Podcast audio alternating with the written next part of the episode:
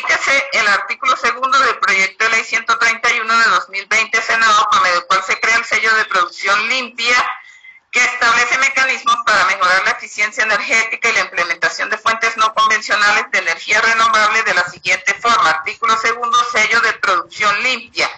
Con el fin de incentivar el uso de las fuentes no convencionales de energías renovables en las empresas e industrias, se crea el sello de producción limpia, el cual será que utilicen únicamente fuentes no convencionales de energías renovables como fuentes de energía en los procesos de producción e inviertan en mejorar su eficiencia energética. La asignación del sello será de acuerdo con los parámetros que determinen los ministerios de Minas y Energía y de Ambiente y Desarrollo Sostenible mediante decreto. Firma el senador Jorge Eduardo Londoño Ulloa.